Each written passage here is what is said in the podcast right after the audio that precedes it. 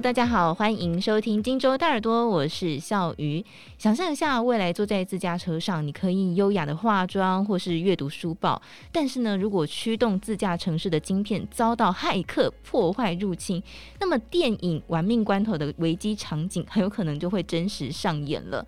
觉得这个未来式危机离大家的生活很远吗？其实并不远哦。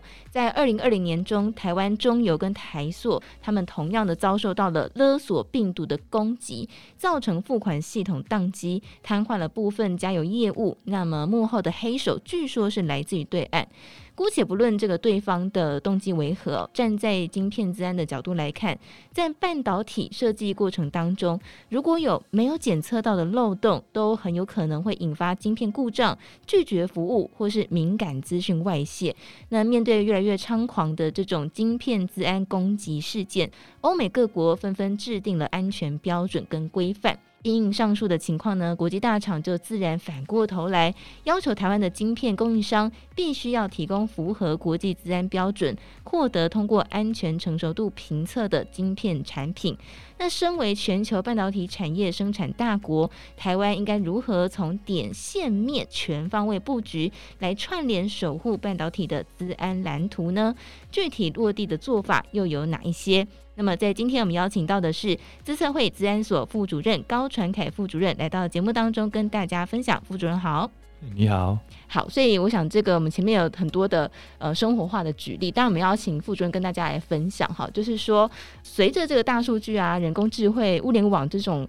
大人物的时代来临，晶片其实已经在我们的生活周遭都可以去接触到它，只是说我们可能不知道哦。包括像电动车、智慧家庭、智慧工业、智慧城市等等，他们可以顺利的运行，晶片的自安就是一个关键。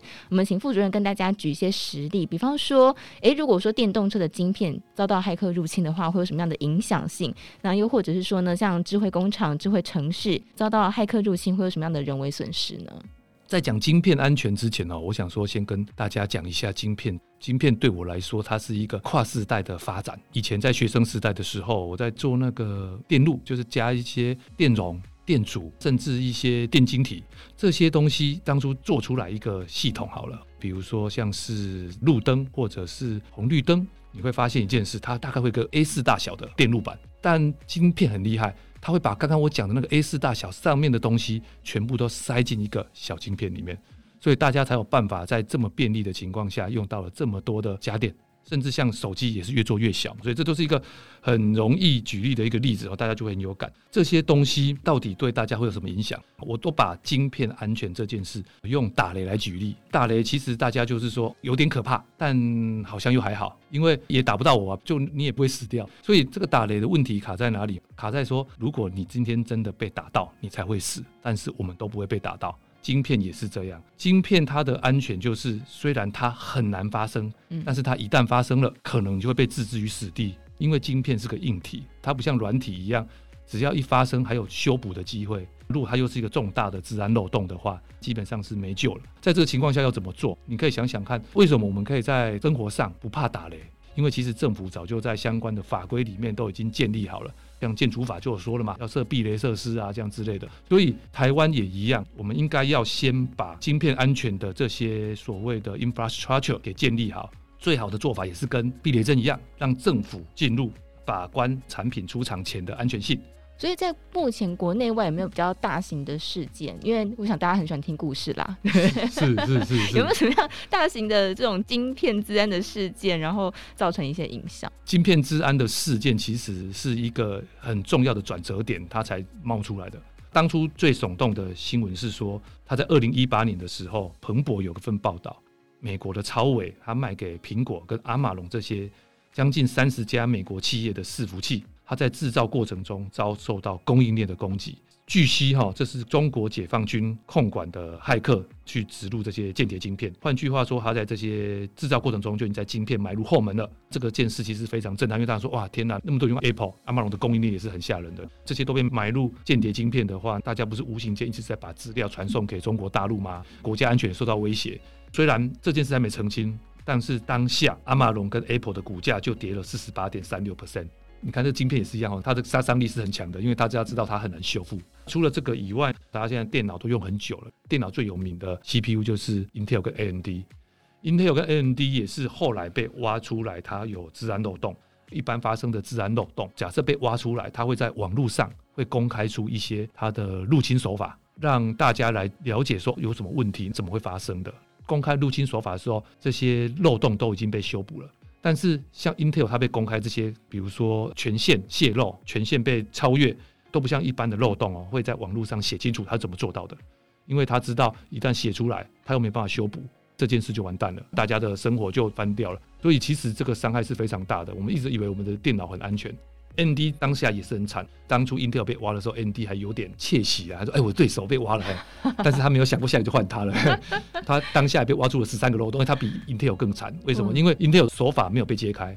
AMD 的手法被揭露了，治安的研究团队就拿那个手法来验证，确实是可行的。所以晶片就是这样，没事就没事。但是它一旦爆开来，你会措手不及。而且他们的团队也是不眠不休的修复这些漏洞，不然不要说是民生哦，连国防啊、国家啊这些交通全部都会受影响。对，因为你知道，像政府有在禁止使用某一些厂牌的一些手机啊，或者是一些资通讯产品哦，其实就是为了防范这些骇客的入侵，或是刚刚说到难以修补的一些呃损失。所以我们刚刚有提到，就是由供应链端遭受攻击，然后引发的半导体自然的风险升温，是在数量或是复杂性上都有增加的趋势。那为什么针对硬体供应链的攻击会更具有破坏性呢？其实，在资安界有一个很有名的术语，叫做 “Rule of Trust”，要求资安是要做到一切信任的根本。这个东西的根本，目前大家只信任在硬体，所以他是希望大家能把硬体做到好，才能达到真正的安全。相对应，其实就会有一些针对供应链的部分，像刚刚不是提到阿玛龙，后来你会发现它的底下的供应链业者都被要求说，全部都要去过晶片安全。甚至他都要证明自己没有把资料传到某个地方。其实现在国际上晶片安全认证虽然是拿来主张说我这家产品是没有外泄的这个疑虑，但是其实晶片的安全标准非常的少。在过去只有 CC 跟 PSA，然后 CC 就是 Common Criteria，它是一个 ISO 标准，但是因为卡在台湾的政治地位在国际上的关系。我们台湾是不能做 CC 的，所以早期台湾的业者其实很可怜，他们都得去国外送 CC 测试认证，会花很多时间，所以这也是台湾在晶片安全上比较没有太大发展的地方，因为他们都知道他们要花很多时间、成本、资源来做这件事，所以后来我们也有找到一个只认经济体的标准，叫做 CCIP，其实它是把 CC 给简化，因为 CC 太繁琐，花时间，简化以后也把原本国家认同的议题拿掉了，嗯，它只要认经济体。这对于台湾是一个很大的福音。国际上刚好也都在要求这些相关的供应链的晶片硬体的安全，大家也可以趁这个机会多了解 CCIP 这个标准，在台湾大家就可以做。简单讲，就是在地检测、全球通行这个概念。嗯，国际上已经有一些标准出现，然后像刚呃副主任提到的，就是在台湾这边也找到了一个新的去应应的方式哦。那国际上我们刚刚有提到，就是说对这个晶片资安的供应链提出一些安全配套的要求，所以这目前台湾做的如何？然后副主任怎么看呢？在晶片安全这一块，台湾政府是意识到了，因为现在的趋势是这样。台湾晶片在全球的地位真的是蛮高的。像我们在跟国际谈晶片安全认证的时候，大家也都会非常重视我们台湾。大家认为说，哦，现在基本上声量都在台湾，只要得到台湾的业者支持，我们世界的晶片安全标准也相对应得到了大部分的认同。但是台湾其实就像我刚刚讲的。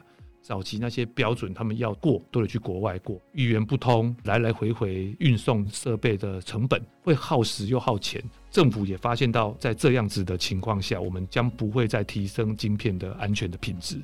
晶片安全品质，其实在美国那边一年比一年看重，所以在这个情况下，台湾的政府才想办法把大家的晶片安全的意识给抬头，让台湾的晶片变成安全晶片。这就是目前推出来的做法。现在我们就因应这个，先制定了一个针对台湾的晶片安全标准。目的其实就是为了说，现在台湾业者也没有参与，参与国外成本又很高。嗯，我们先让他参与国内的，先让他提升一些自然品质，降低跟国际的 gap。未来当他们成功通过我们的晶片安全标准以后，再去拿国外标准，相对应这个门槛就很低，国际竞争力也就会持续保持下去。所以国内已经有这个安全标准了，就等待未来可以变成国际的一个通行的认证之一嘛。是，没错。哦，对。所以现在国内的这个检测实验室，它是已经成型了吗？还有它是不是已经足够具备了检验的量能了呢？晶片安全以前在台湾并不落地，相对应它就没有所谓的什么实验室的能量在里面。我们现在想到的做法就是说，我们先联合实验室。在政府资金的赞助下，我们找了产学研做晶片安全前瞻研究的一些老师，像我们找成大老师、中心大学老师一起进来帮我们做一些比较前瞻的研究。我们还找了国际的公司 SGS、Brightside 来跟我们一起 co-work，因为毕竟我们才刚入门，需要有人在前面带领。三方面结合的情况下，就有了晶片安全的实验室能量。我们又购置了所谓的晶片安全检测的仪器。其实这个是另外一个门槛，因为现在的业者，就算他们今天知道晶片在国际上发光发热，他们想进来做晶片安全的检测这一块，他们进不来，因为设备太贵了。嗯，以资安实验室来说，没有办法去负担这个钱。另外，当然是人才也不容易取得啦。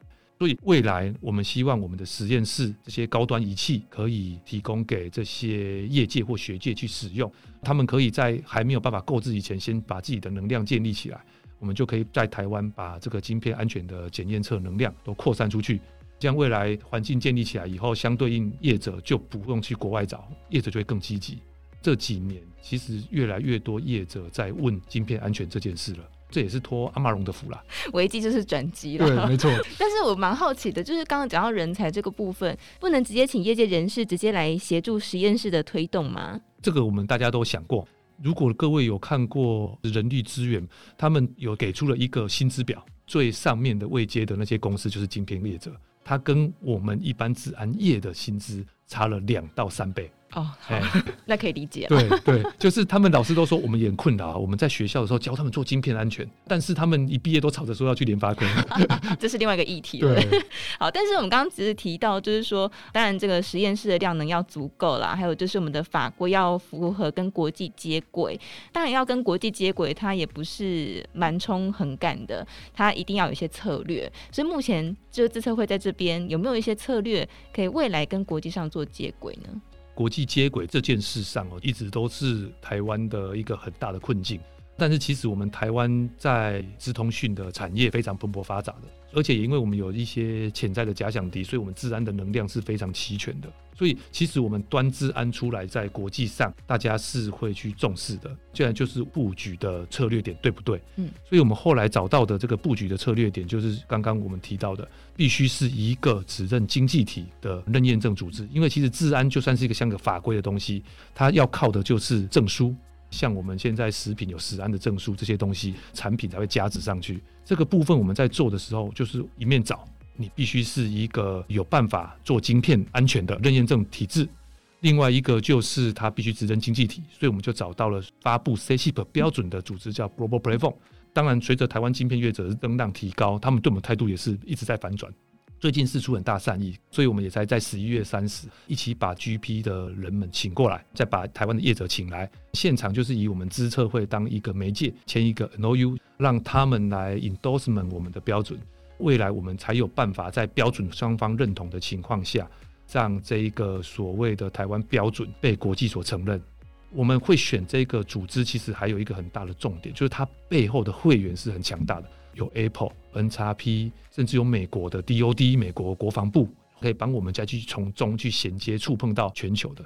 所以，我们目前规划就从这个地方当一个进入全球的 portal，然后本着大家对我们晶片产业的热切需求 来往外发展。资策会感觉是尝尽了人情冷暖啊，做这个中间角色其实不太容易。对，没错，没错。所以，未来资策会这边还有什么样的做法，或者是有什么未来的期待跟发展方向呢？其实我们现在主要就是有三个点在做晶片安全的推动。我们目标是建立一个生态系起来。第一个要发展我们的技术。我们其实有一个技术是晶片安全恶意逻辑检测技术，它是一个很前瞻的技术。刚刚我们都提到了翻转晶片安全这个议题受重视的第一个议题，就是美朝委被人家质疑它有恶意的后门在里面。这个就是因为它的恶意逻辑被人家判断出来是有开后门的，所以我们就因此而发明了这一个检测技术。所以我们可以利用这个技术工具去帮厂商的设计电路中去查找说，哎，有没有所谓的潜藏后门在里面？这是我们发明的。对，这是我们发明的。对。除了这个以外，我们还有一些工具想做一些取代，因为国际上的工具还是太贵了，所以我们不外乎就一定要做一些国际取代的工作。其实晶片这边他们有一个很高超的技术，就是叫做所谓的 die-channel attack。它在晶片上是一个很特别的检测手法，我们叫做隔空取药。它不用碰到晶片就可以猜出晶片里面的密码。这个东西其实是晶片必测的测试项目。它不希望这个东西被大家拿出来使用，因为这个东西很重要。这个东西在每一个联网设备里面，它都是唯一的。它被拆出来以后，你的通讯加密认证就是多余的了。我们就想说，哦，那它既然是必测的项目，所以我们先把它做国际取代。未来大家就不用买国际上那么昂贵的产品，可以使用国内自己自主化的一些设备。再来就是另外一个方法，就是我们持续要把我们的芯片联合检测实验室，把它变成以国家实验室为目标，一方面提升我们的技术，一方面衔接更多的产业界的实验室进来，让更多资安实验室可以投入。一旦资安实验室可以投入，那个量能一起来以后。这些业者在找台湾的检测验证机构的时候，就有办法可以去取得认证。它这个缩短的时间跟成本，大概至少有一半以上。